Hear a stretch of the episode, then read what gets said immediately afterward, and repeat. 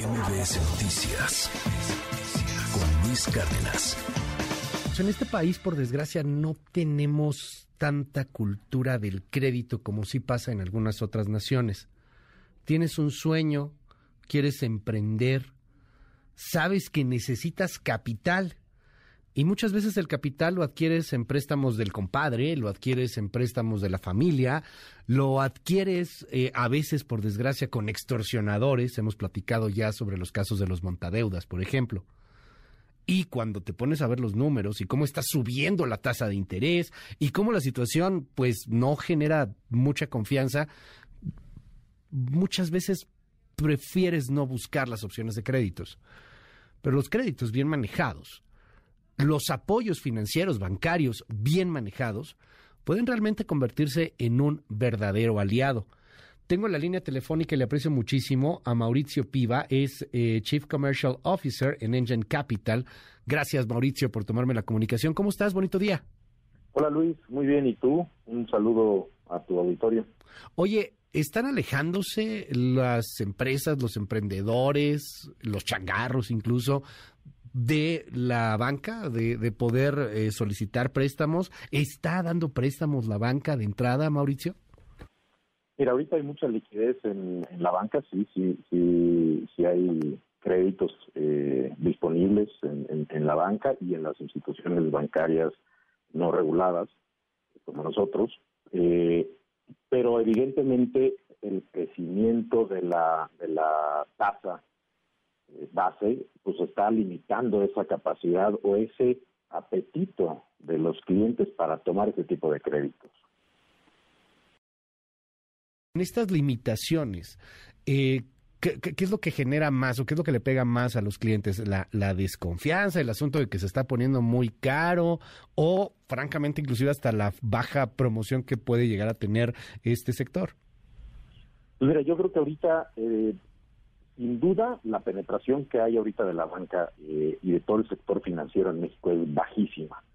De ahí toda la labor que estamos haciendo en instituciones como nosotros para poder ir jalando a todos estos inversionistas a este segmento eh, para que puedan catapultar sus crecimientos. Pero sí, en efecto, el tema del incremento de tasas, el tema de la inflación, pues pone nervioso a la gente en este tipo de inversiones. el, el problema es, ellos ven que cada vez se le encarece más el producto que quieren comprar o la materia prima que quieren comprar o la maquinaria con la que quieren comprar para poder eh, emprender o en dado caso hasta expandirse, ¿no? Entonces piensan dos veces, sin, duda. Dime algo, hablemos un poco de la cultura del crédito en este país. O sea, eh, nos, nos enseñó desde la abuelita, querido Mauricio, pues que mejor no deberle a nadie. Y sí, de alguna forma, pues es un poquito más sano. Nos enseñaban también antes en, la, en la familia, en, la escuela, incluso, que mejor la lanita abajo del, del colchón. Cosa curiosa, ¿no? Hoy estamos eh, conmemorando 40 años de aquella nacionalización de la banca que tuvo en su momento López Portillo y que sí, asustó mucho, o sea, marcó una gran desconfianza entre la población en general. ¿Cómo está cambiando esto? ¿Cambia con las nuevas generaciones? Eh, ¿Cómo lo ves en, en, la cultura del crédito en el país, Mauricio? la cultura, la cultura sin duda, como bien lo dices, es una cultura en donde la pertenencia del dinero, como bien dices, abajo del colchón, el, el temor a todos estos cambios abruptos que puede tener el, el gobierno, no, no incentiva que la gente invierta. Eh, y eso es lo que hoy en día estamos tratando de ir eh, colonizando y que la gente vaya entendiendo que pues invertir pues al final del día trae retornos y si lo haces de una forma ordenada como bien dijiste hace rato pues eh, eso impulsa tu crecimiento. Como le decía hace rato también Pedro Pello sí. ahorita el financiamiento está caro no y eso desincentiva la inversión privada. Lo que necesitamos es justamente incentivarlo.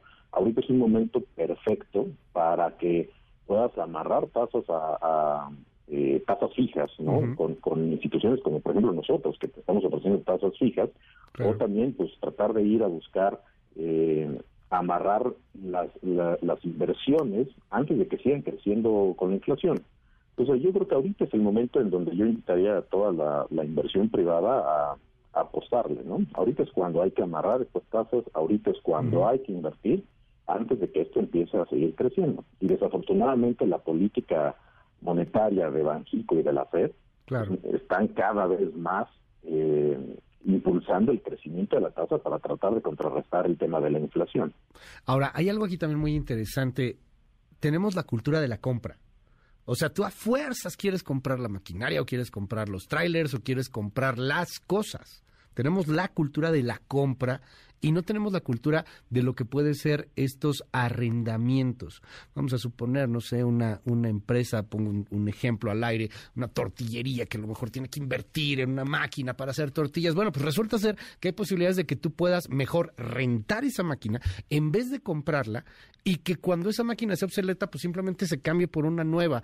Es una cultura que está permeando en el, en el mundo de manera importante, por cierto, en torno a estos arrendamientos financieros que no necesariamente tiene que ver con te presto 10 millones de pesos o 5 millones de pesos o, 2 mil pesos, no sé, sino más bien te presto las cosas para producir, ¿no? Te rento las cosas para producir. Bien lo dices, Luis, bien lo dices. Eh, si tú vas a países como Europa, eh, países europeos o países como Estados Unidos, Canadá, que son países mucho más desarrollados, lo que ellos necesitan es invertir en activos que, que, crean valor, que te generan un retorno en tu inversión y utilizan el, el esquema de renta, el uso y goce de activos para justamente tener eh, el objeto final que es el retorno de su inversión.